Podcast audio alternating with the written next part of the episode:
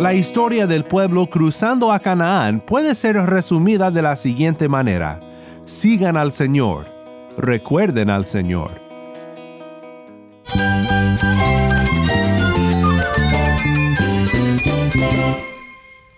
Cristo es mi todo. Cristo es el Rey del universo, es quien guía nuestras vidas. Él es grande y amoroso. Él es real. Solamente Jesucristo es nuestro Señor y Salvador. Es mi guía quien me fortalece. En Cristo Jesús hay esperanza, hay paz. Y nuestro Dios es un Dios de rescate.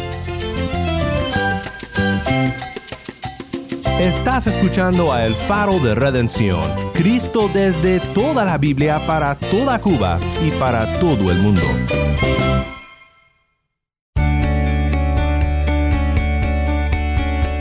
Hola, mi nombre es Daniel Warren, gracias por acompañarme aquí en El Faro. Continuamos en nuestra serie en el libro de Josué, de Josué a Jesús. Pasaremos tres semanas en este libro histórico del Antiguo Testamento y en ello veremos grandes vistas de cómo nuestro Dios es poderoso para salvar y cómo todo lo que sucede en este libro nos conduce a nuestro Cristo, de Yehoshua a Yeshua. Si tienes una Biblia, busca Josué capítulos 3 y 4 y quédate conmigo.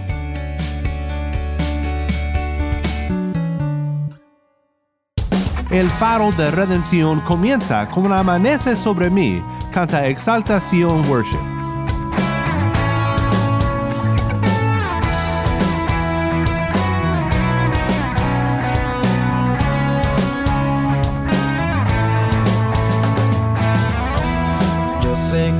Estás conmigo.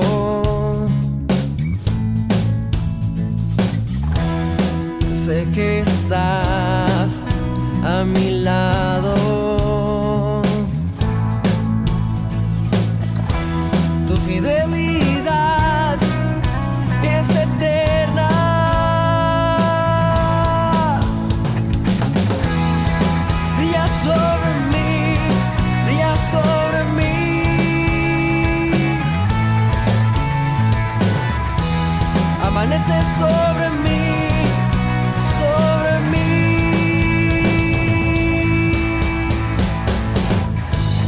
Tinieblas cubrirán la tierra. Y oscuridad las naciones, mas sobre mí amanecerá.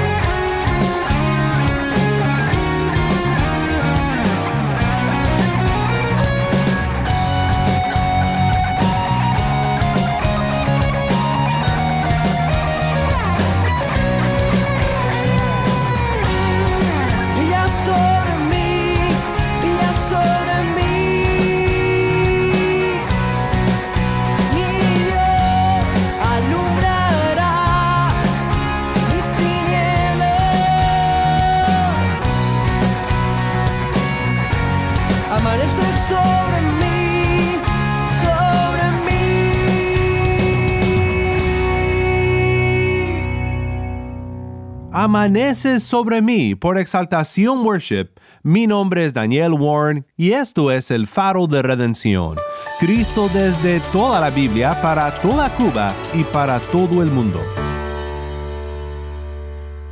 Antes de comenzar, quiero que escuches el testimonio de nuestra hermana en Cristo, Mayilín. Mayilín nos acompaña desde Santa Clara, Cuba. Hola, yo soy Jorge y me encuentro en Santa Clara, Cuba para compartir con una hermana. Hola Jorge, yo soy Maylin Canto de aquí de la iglesia de los Pinos Nuevos de Santa Clara. Hola, Maylin, ¿me podrías contar cómo conociste a Jesús? Tuve un encuentro con él cuando estaba pasando por una situación difícil, pero Dios eh, me tocó y mi corazón se cayó delante de sus pies y pude conocerlo. Por su gracia fui alcanzada y, y le doy gracias al Señor porque ese día mi vida cambió. ¿Cómo te sentiste en ese momento cuando Dios te hizo ver todo su amor, toda su misericordia? ¿Cómo, cómo cambió tu vida a partir de ese momento? Bueno, comencé a sentir seguridad y confianza porque cuando uno conoce al Señor se da cuenta que éramos muy débiles y que solo no podíamos atravesar por esta vida pasar por todas las dificultades, por todos los quebrantos, por todas las tristezas por las que uno eh, a veces atraviesa en la vida y, pude experimentar en él el consuelo que yo necesitaba, que solamente Dios puede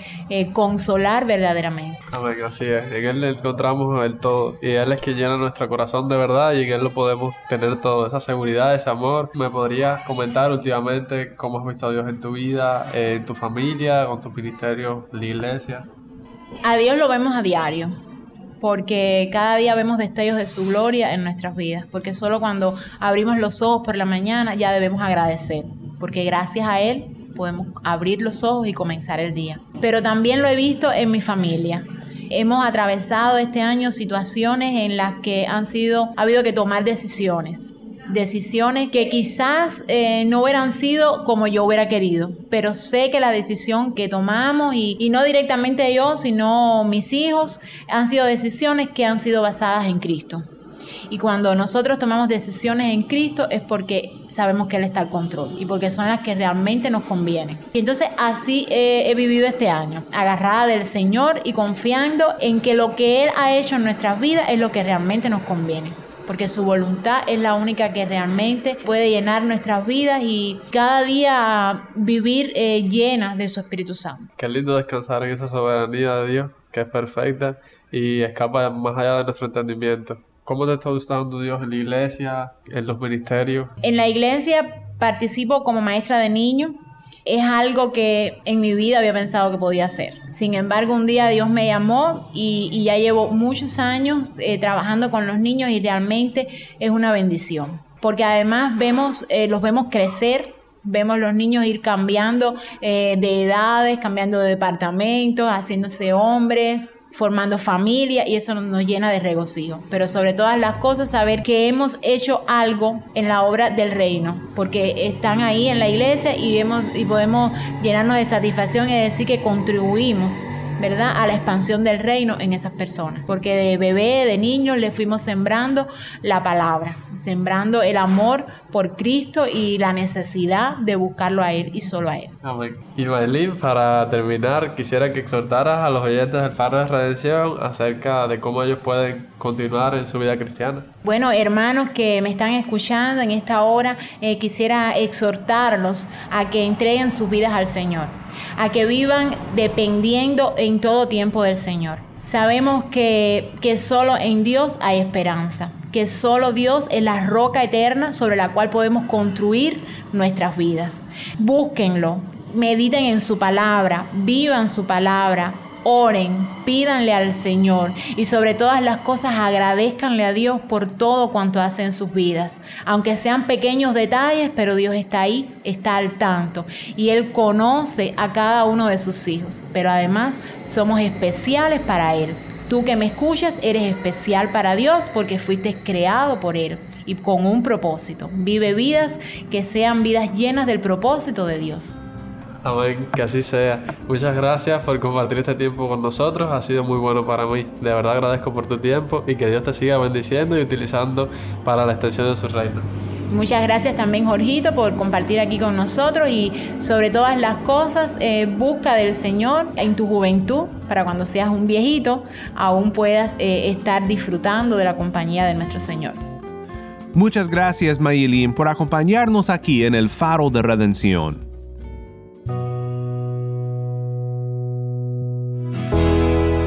Pues hemos visto cómo el Señor prepara a Josué para emprender su cargo como el nuevo líder del pueblo de Dios, y cómo el pueblo está dispuesto a entrar a este nuevo tiempo de conquista bajo su liderazgo. También hemos visto la historia de los espías y de Raab, que nos recuerda que aún en la tierra enemiga veremos la gracia de Dios. Raab siendo solo un ejemplo de cómo la fama del Dios de Israel le precede en Canaán, inspirando temor en algunos y fe en otros. Ahora llegamos a la orilla del Jordán y vemos cómo la poderosa mano de Dios guía a los suyos para que crucen el río y pisen la tierra prometida como pueblo por primera vez. La historia del pueblo cruzando a Canaán puede ser resumida de la siguiente manera. Sigan al Señor, recuerden al Señor. Escuchemos la primera parte de la historia para luego considerar este primer punto. Sigan al Señor. Josué se levantó muy de mañana, y él y todos los israelitas salieron de Sittim y llegaron al Jordán. Allí acamparon antes de cruzar. Después de tres días, los oficiales pasaron por medio del campamento y dieron órdenes al pueblo. Cuando ustedes vean el arca del pacto del Señor su Dios y a los sacerdotes levitas llevándola, entonces saldrán de su lugar y la seguirán. Sin embargo, dejarán entre ustedes y ella una distancia de unos 900 metros. No se acerquen a ella para saber el camino por donde deben ir, porque no han pasado antes por este camino. Entonces Josué dijo al pueblo, Conságrense, porque mañana el Señor hará maravillas entre ustedes. Y Josué dijo a los sacerdotes, tomen el arca del pacto y pasen delante del pueblo.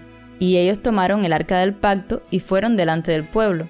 El Señor dijo a Josué, Hoy comenzaré a exaltarte a los ojos de todo Israel, para que sepan que tal como estuve con Moisés, estaré contigo. Además, darás órdenes a los sacerdotes que llevan el arca del pacto, diciéndoles, Cuando lleguen a la orilla de las aguas del Jordán, se detendrán en el Jordán, entonces Josué dijo a los israelitas, Acérquense y oigan las palabras del Señor su Dios. Josué añadió, En esto conocerán que el Dios vivo está entre ustedes, y que ciertamente expulsará de delante de ustedes a los cananeos, a los hititas, a los heveos, a los fereceos, a los jerjeseos, a los amorreos y a los jebuseos. Miren, el arca del pacto del Señor de toda la tierra va a pasar el Jordán delante de ustedes. Ahora pues, tomen doce hombres de las tribus de Israel, un hombre de cada tribu, y sucederá que cuando los sacerdotes que llevan el arca del Señor, el Señor de toda la tierra, pongan las plantas de los pies en las aguas del Jordán, las aguas del Jordán quedarán cortadas, y las aguas que fluyen de arriba se detendrán en un montón. Así que cuando el pueblo salió de sus tiendas para pasar el Jordán con los sacerdotes, llevando el arca del pacto delante del pueblo, y cuando los que llevaban el arca entraron en el Jordán, los pies de los sacerdotes que llevaban el arca se mojaron en la orilla del agua, las aguas que venían de arriba se detuvieron y se elevaron en un montón a una gran distancia en Adán, la ciudad que está al lado de Zaretán. Las aguas que descendían hacia el mar de Arabá, el mar salado, fueron cortadas completamente. Así el pueblo pasó hasta estar frente a Jericó. Los sacerdotes que llevaban el arca del pacto del Señor estuvieron en tierra seca en medio del Jordán, mientras que todo Israel cruzaba sobre tierra seca, hasta que todo el pueblo acabó de pasar el Jordán. Gracias, Tai. Esta fue la lectura de Josué capítulo 3. El capítulo 3 puede ser resumido con las siguientes palabras. Sigan al Señor. O también podríamos ponerlo así. Sigan al arca.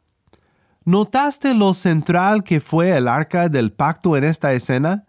Cuando ustedes vean el arca del pacto del Señor su Dios y a los sacerdotes levitas llevándola, entonces saldrán de su lugar y la seguirán. Desde el comienzo de la jornada al Jordán hasta el cruzar el río, el arca es el guía. Y esto es importante porque el arca representa la presencia y el pacto de Dios con su pueblo. Primera de Crónicas 28.2 dice, Entonces el rey David se puso en pie y dijo, Escúchenme hermanos míos y pueblo mío. Yo había pensado edificar una casa permanente para el arca del pacto del Señor y para estrado de nuestro Dios. Así que había hecho arreglos para edificarla. ¿Notaste cómo David relaciona el arca con Dios? Es el estrado de nuestro Dios. ¿Cómo describir la presencia de Dios representada por esta caja de madera? Es su estrado el estrado de sus pies. Esto no es una imagen literal, obviamente, pero te da una idea de la grandeza del Dios de Israel. Dios no se puede contener en una caja, no. La caja es, si acaso podemos atrevernos a usar este lenguaje para describirlo, tan solo es un estrado para sus pies. Solo piensa en lo maravilloso que es esto. El Dios que creó los cielos y la tierra, por amor a su pueblo, se digna a dar a su pueblo un símbolo de su continua presencia con ellos al borde de la tierra prometida, sin saber a dónde ir o en dónde comenzar la conquista prometida, Dios les da su plan. Síganme a mí. Así también nosotros, los que por la fe somos hijos de Dios, podemos contar con su presencia entre nosotros, pero ya no a una distancia, sino como hombres y mujeres unidos a Cristo nuestro Redentor. El arca precede al pueblo y Josué les manda a que no se acerquen mucho. Deben de mantener una distancia de alrededor de 900 metros. Pero por la maravillosa gracia de Dios, ahora desde este lado de la cruz del Calvario disfrutamos de su presencia cercana, por el Espíritu Santo que mora en nosotros, por nuestra unión con Cristo.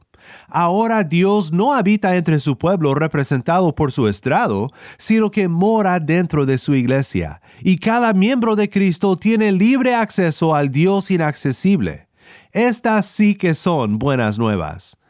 El arca del pacto o del testimonio, como es llamado también en nuestra historia, no solo representa la presencia de Dios con su pueblo, sino también representa el pacto de Dios con su pueblo. Y así recuerda a Israel de la promesa todas las promesas de Dios recordadas a Josué en el capítulo 1 y también los requisitos de la ley de Dios. Esto va delante del pueblo, recordándoles aquí al entrar a la tierra prometida de la seguridad de la promesa, pero también de las responsabilidades que tienen como nación de permanecer fiel en obediencia a la ley para continuar su estancia en esta tierra en Cristo, quien fue perfectamente obediente a la ley por nosotros su pueblo y en quien todas las promesas de Dios son sí y amén, entendemos ahora con mayor claridad cómo el arca del testimonio representa el Evangelio y el Redentor que era por venir. ¿Qué debemos de hacer? Tal como el pueblo de Dios en aquel entonces, tú y yo debemos ahora de seguir a Cristo, quien fue adelante de nosotros en obediencia a su Padre, para asegurar nuestra victoria y para preparar un lugar para nosotros. Pues hay muchísimo más que podríamos comentar sobre el capítulo 3, pero pasemos ahora al siguiente capítulo para pensar en el segundo punto que resume esta historia. Primero sigan al Señor y luego recuerden al Señor. Cuando todo el pueblo acabó de pasar el Jordán, el Señor le dijo a Josué, escojan doce hombres del pueblo, uno de cada tribu, y ordénenles, tomen doce piedras de aquí, de en medio del Jordán, del lugar donde los pies de los sacerdotes están firmes, y llévenlas con ustedes y colóquenlas en el lugar donde han de pasar la noche Josué llamó a los doce hombres que había señalado entre los israelitas, uno de cada tribu. Y Josué les dijo, Pasen delante del arca del Señor su Dios al medio del Jordán, y alce cada uno una piedra sobre su hombro, de acuerdo con el número de las tribus de los israelitas. Sea esto una señal entre ustedes, y más tarde cuando sus hijos pregunten, ¿qué significan estas piedras para ustedes? Entonces les responderán, es que las aguas del Jordán quedaron cortadas delante del arca del pacto del Señor cuando ésta pasó el Jordán, las aguas del Jordán quedaron cortadas, así que estas piedras servirán como recuerdo a los israelitas para siempre. Así lo hicieron los israelitas, tal como Josué ordenó, y alzaron doce piedras de en medio del Jordán, como el Señor dijo a Josué, según el número de las tribus de los israelitas.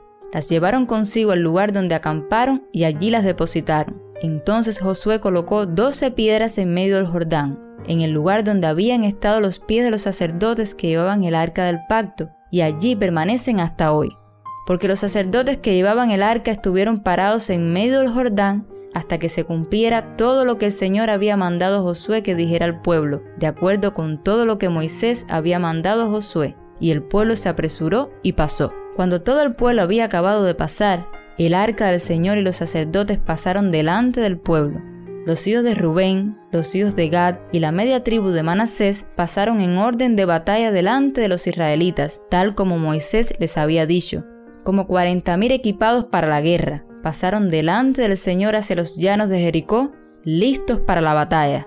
Aquel día el Señor engrandeció a Josué ante los ojos de todo Israel, y le temieron, tal como habían temido a Moisés todos los días de su vida. Entonces el Señor habló a Josué. Ordena a los sacerdotes que llevan el arca del testimonio que suban del Jordán. Josué dio órdenes a los sacerdotes y les dijo, Suban del Jordán. Y cuando los sacerdotes que llevaban el arca del pacto del Señor subieron de en medio del Jordán, y las plantas de los pies de los sacerdotes salieron a tierra seca, las aguas del Jordán volvieron a su lugar y corrieron sobre todas sus riberas como antes. El pueblo subió al Jordán el día 10 del mes primero y acamparon en Gilgal al lado oriental de Jericó.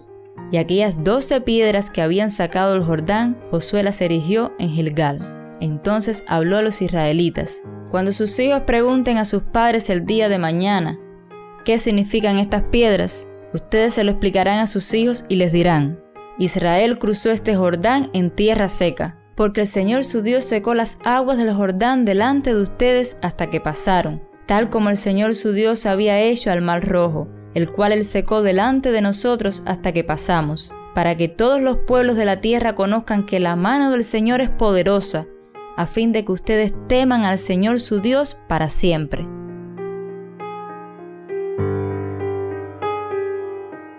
Gracias, Tai. Esto fue Josué capítulo 4. ¿Qué podemos decir con poco tiempo para comentar? Me gustan mucho las palabras de mi profesor y mi amigo Michael Horton, que dice, mientras las naciones marcan sus propios triunfos imperiales, los monumentos de Israel celebran las victorias de Yahvé.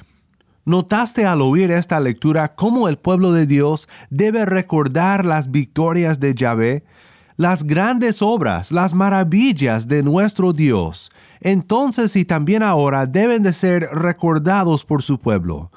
Las maravillas de Dios triunfando sobre las aguas para que su pueblo pase al otro lado y entre a la tierra prometida y también su triunfo en Cristo sobre las aguas del pecado y la muerte, lo que separaba a nosotros su pueblo de nuestro Dios, para que nosotros que hemos puesto nuestra fe en Él, crucemos el río y entremos a su reino, la nueva creación ha llegado a ser costumbre referirse a la muerte de un creyente como cruzar el río.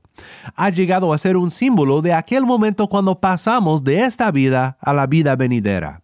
Pero lo maravilloso para el que cree en Cristo es que ya hemos cruzado el río en el sentido mayor y más glorioso.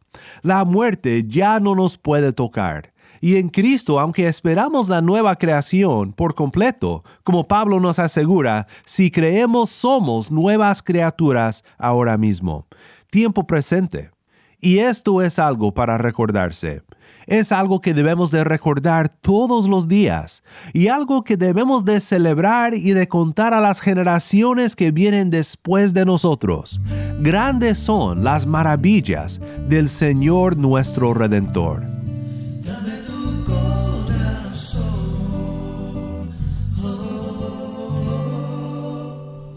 Dame un corazón que sepa que escuchar Dame un corazón que pueda interpretar tu bendición.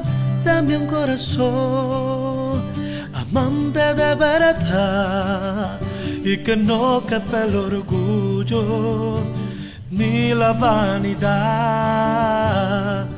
Dame un corazón sin miedo a nada que tenga la puerta abierta a ti, Señor a tu bendición. Dame un corazón de adorador como David, en todo tiempo tan lleno de tu pasión. Quiero un corazón tan grande y que sea como el tuyo, mi Señor. Dame, dame tu corazón, dame lleno de tu pasión, dame Dame un corazón como el tuyo, mi Señor. Dame, dame tu corazón. Dame lleno de tu pasión. Dame, dame un corazón como el tuyo, mi Señor. Dame un corazón sin miedo a nada que tenga la puerta abierta a ti, Señor, que a tu bendición. Dame un corazón de adorador como David en todo tiempo, tan lleno de tu pasión. Quiero un corazón tan grande y que sea como el tuyo, mi Señor.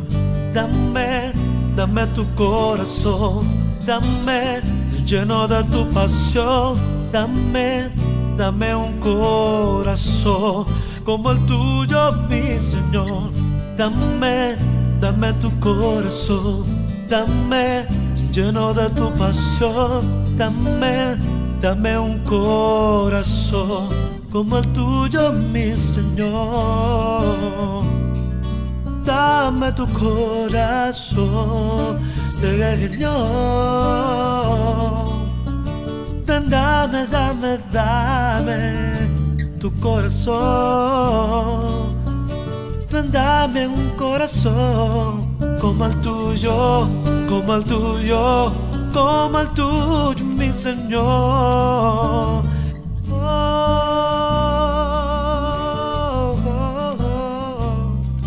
Dame tu corazón, dame tu corazón, dame tu corazón.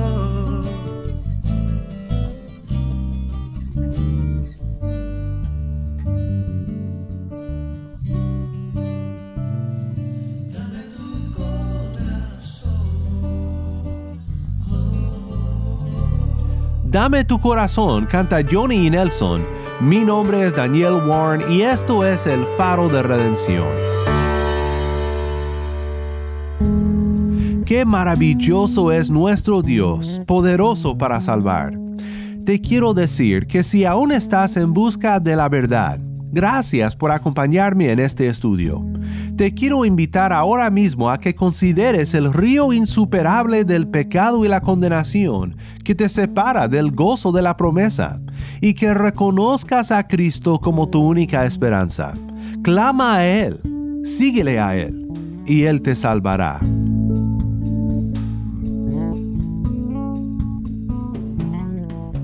Si estás en sintonía fuera de Cuba y deseas seguir escuchando contenido cubano como este, ora por nosotros y considera unirte con nosotros financieramente para seguir proveyendo este espacio para la voz del pueblo de Dios en Cuba. Para más información sobre el faro y sobre cómo puedes ayudar, visita nuestra página web elfaroderedención.org. Nuevamente nuestra página web elfaroderedención.org. ¿Tienes una historia que contarnos sobre cómo el faro de redención está impactando tu vida? Mándanos un correo electrónico a ministerio arroba el faro de ministerio arroba el faro de o si te es más fácil puedes enviarnos un mensaje en WhatsApp. Nuestro número es 1 786 373 4880. Nuevamente nuestro número de WhatsApp 1-786-373-4880. Y no olvides buscar el perfil del Faro de Redención en Facebook, Instagram y Twitter, donde encontrarás diariamente más recursos para animarte en tu fe. Mi nombre es Daniel Warren. Te invito a que me acompañes mañana en esta serie de Josué a Jesús, la luz de Cristo desde toda la Biblia para toda Cuba y para todo el mundo, aquí en el Faro de Redención.